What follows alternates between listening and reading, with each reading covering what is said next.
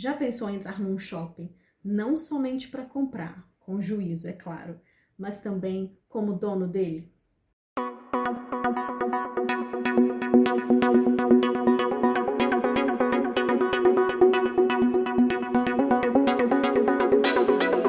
Já pensou em ser sócio das maiores empresas do Brasil e do mundo?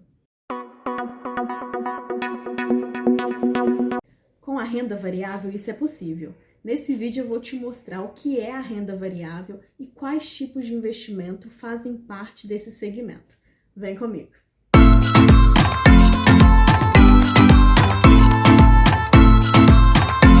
Olá, meu nome é Kelly, seja muito bem-vindo, muito bem-vinda a esse vídeo e se você é novo por aqui, a esse canal. No vídeo anterior eu te mostrei sobre a renda fixa, onde basicamente nós emprestamos dinheiro para alguma instituição e ela te devolve num prazo estabelecido com o dinheiro corrigido por alguma taxa. Já na renda variável, você pode se tornar cotista de um fundo a partir do momento que você compra uma cota, ou você também pode se tornar sócio de uma empresa ao comprar uma parte dela. E aí pode ser qualquer empresa, seja ela do Brasil, seja ela do mundo. Acompanhe aqui comigo agora a minha tela. Bom, antes da gente falar propriamente da renda variável, a gente precisa entender algumas siglas, alguns conceitos que você vai encontrar a todo momento. O primeiro deles é a B3.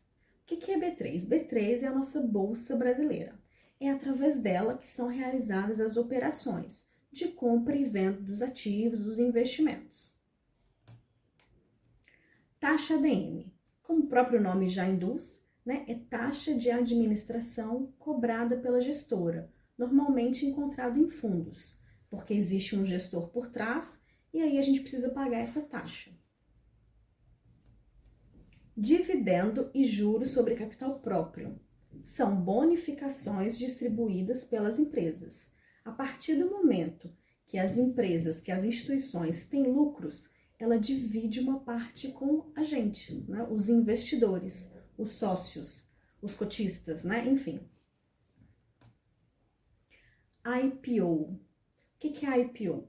É quando uma empresa inicia a venda de ações na bolsa. Por que, que é muito importante para nós, investidores, entender sobre o IPO? É, normalmente, quando uma empresa já está há um bom tempo no mercado, e é que a gente considera acima de cinco anos, a gente consegue ter um parâmetro, né? Esse é um dos parâmetros para a gente analisar se uma empresa é boa ou não. Então, normalmente, a gente é, escolhe uma empresa com IPO acima de cinco anos, tá? Então, quando você ouvir falar essa sigla, você já lembra que é essa questão, quando ela começa a vender as suas ações na bolsa. Ah, e lembrando que é, não é só esse indicador, né? Tem vários, a gente vai falar de alguns aqui, mas o IPO é um deles que a gente utiliza como parâmetro.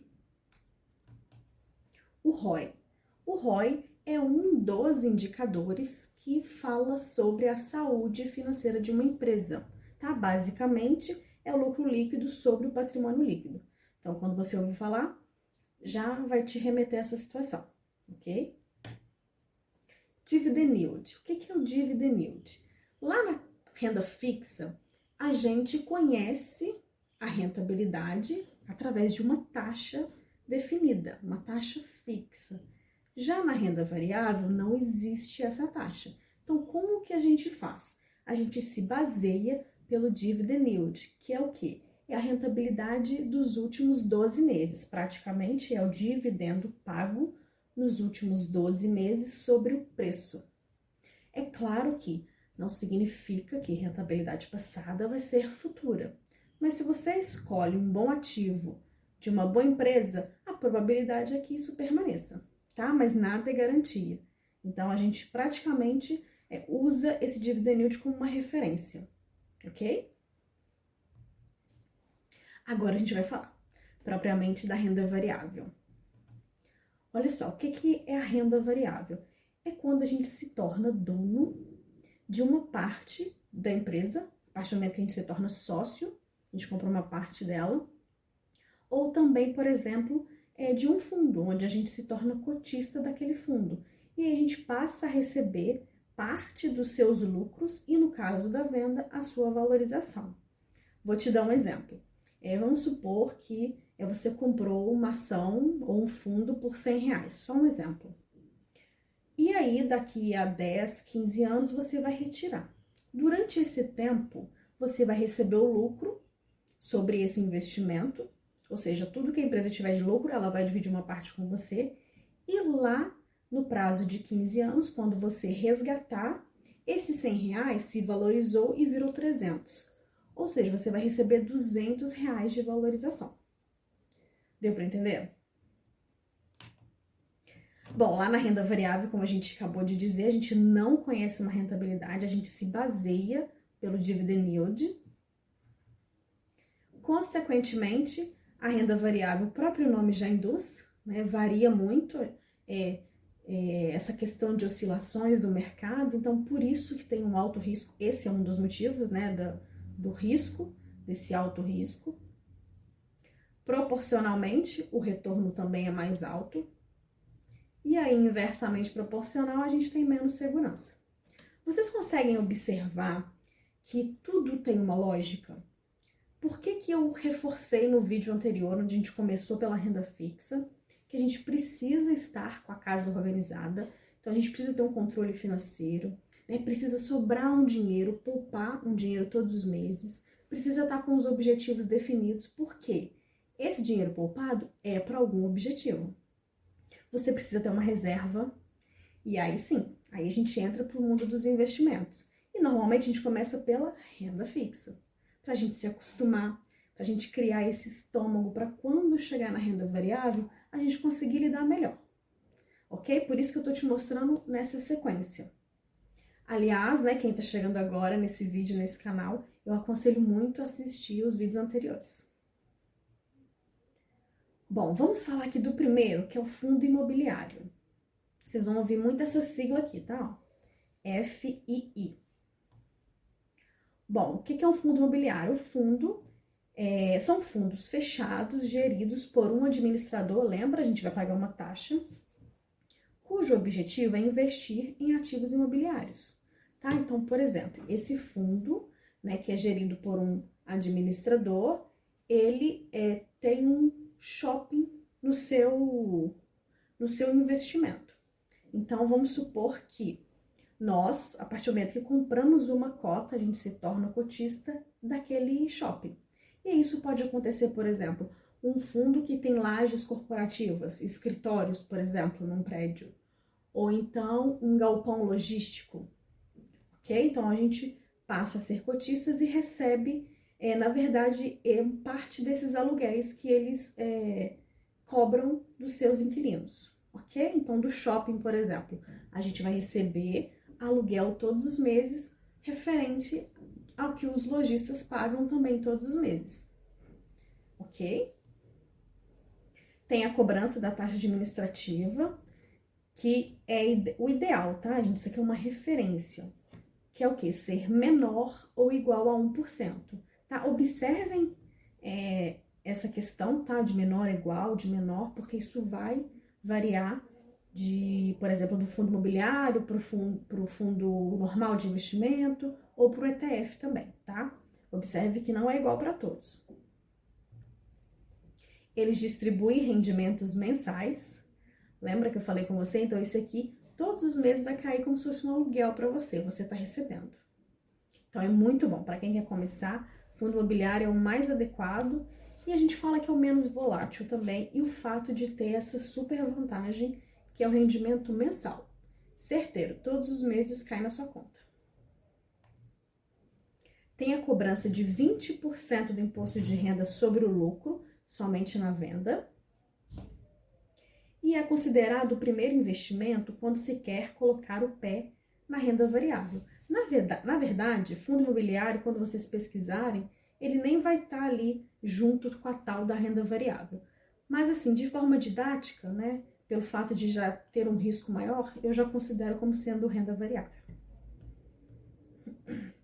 Aqui eu trouxe para você, olha só, é a carinha dele como você vai encontrar lá na sua, na sua corretora. né? Normalmente vai vir um preço, a sua rentabilidade no dia, né? Isso aqui, quando você estiver aprofundando, não vai fazer muita diferença na rentabilidade do dia. A gente sempre olha né, a longo prazo, a gente olha o histórico, enfim. Isso com o tempo você vai começar a se identificar melhor. E aqui vem, ó, comprar. Né? Então, basicamente é isso. Você vai ter que estudar o fundo antes. E na hora que você chegar aqui, você vai simplesmente clicar em comprar. Tá? Então, é bem simples, porque às vezes a gente pensa, meu Deus, como que, como que é a cara de um fundo imobiliário no, na corretora? A gente tem medo de pesquisar, de entrar lá e olhar. E é muito simples, tá? É claro que tem mais informações, mas basicamente é assim que vai estar. Bom, fundo imobiliário é isso. Vamos para o ETF agora. ETF também são fundos, só que eles acompanham agora um determinado índice. Aqui eu trouxe um exemplo, que é esse aqui, ó, BOVA11. Esse é o nome do fundo, é a sigla do fundo. E esse fundo, o que, que ele acompanha? Ele acompanha as 60 ações mais negociadas na bolsa tá? E aí existem outros fundos que vão acompanhar outros tipos de índice, ok? Tem cobrança também da taxa DM. O ideal é ser menor que 1%. Veja que aqui já está diferente. Lá era menor ou igual, a gente aceita, é considerável. Agora aqui, o ideal é que seja menor que 1, que nem chegue a 1%, ok?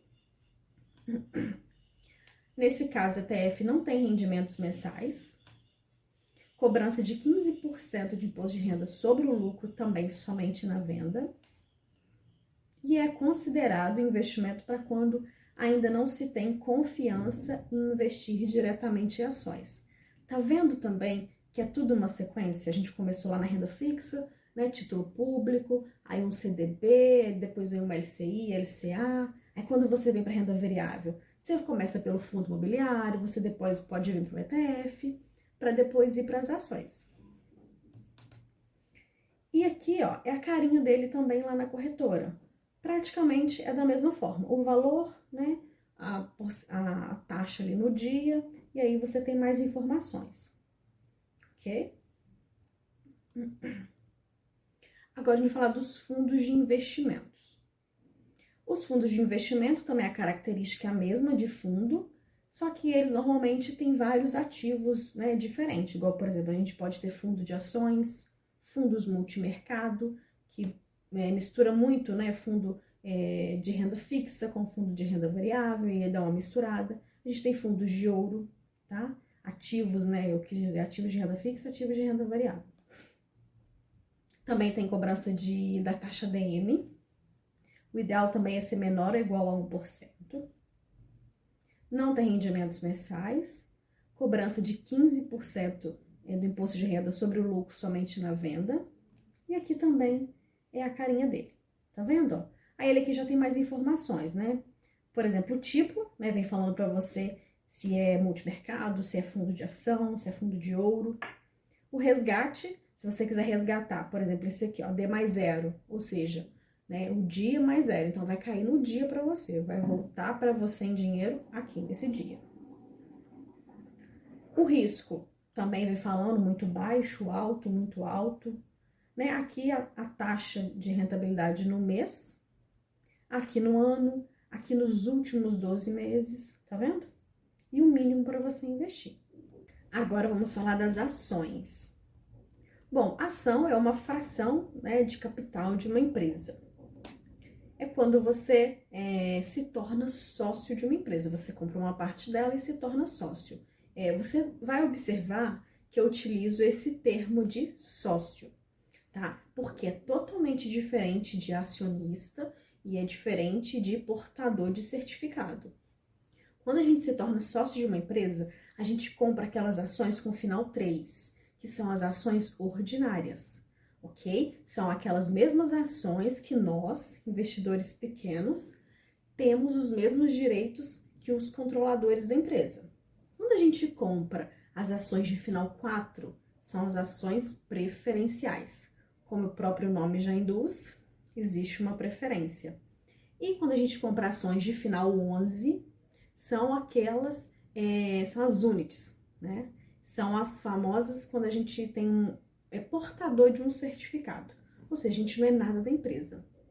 Então é muito importante você já captar essa mensagem é, que existe muita diferença, ok? No, e na verdade, é, hoje no novo mercado, é, as empresas que são mais evoluídas, vamos se dizer assim, elas têm somente ações ordinárias, que são aquelas com final 3.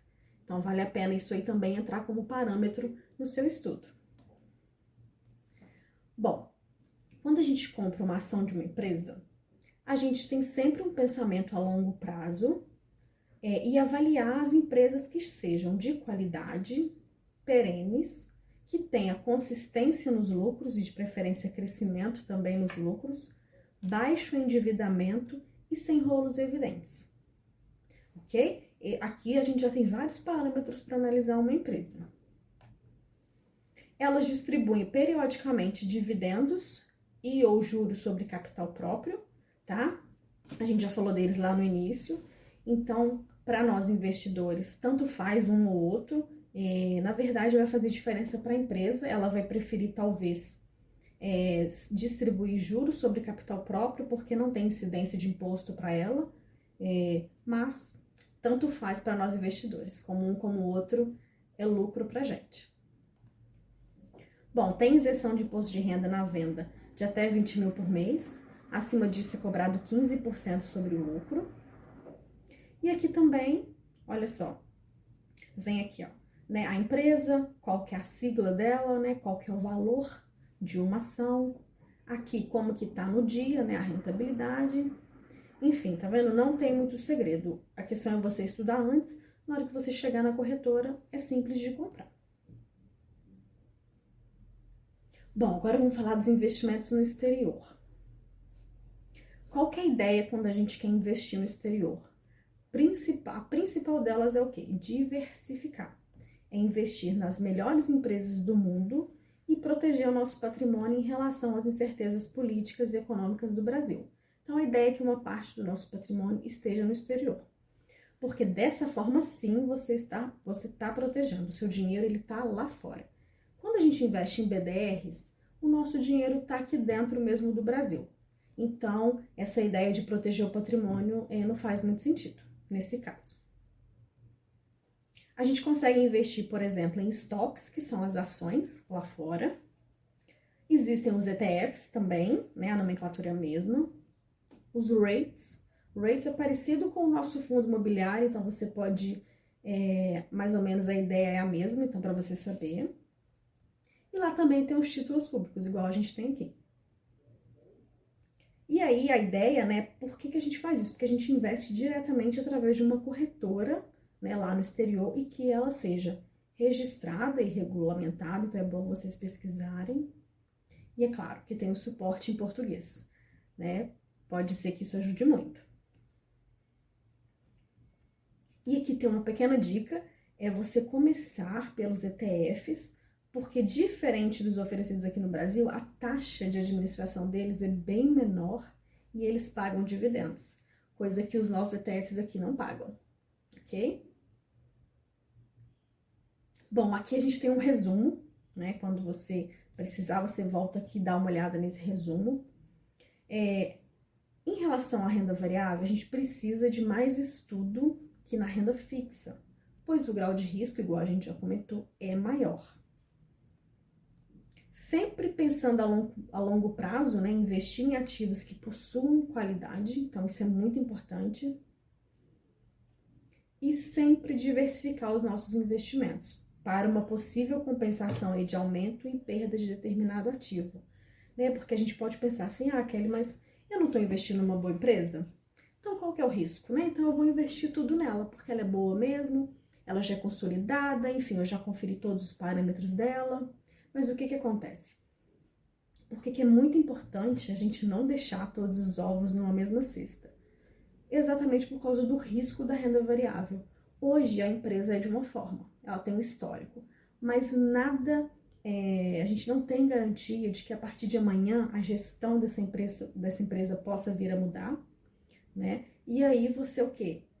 Ela acabar é, falindo, ela acaba quebrando e você colocou todo o seu dinheiro numa empresa só e a gente acaba perdendo. E na verdade, não é nem só na renda variável, a gente tem que diversificar em tudo, né? A gente tem que ter um pouco de renda fixa e um pouco de renda variável. Isso já é assunto para um outro vídeo. Bom, então é isso. Eu espero que eu tenha conseguido te explicar o que é a renda variável e quais os tipos de investimento que existem nesse segmento.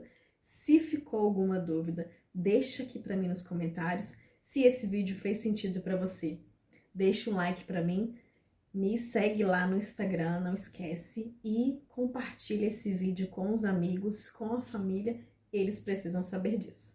Até o próximo vídeo. Tchau!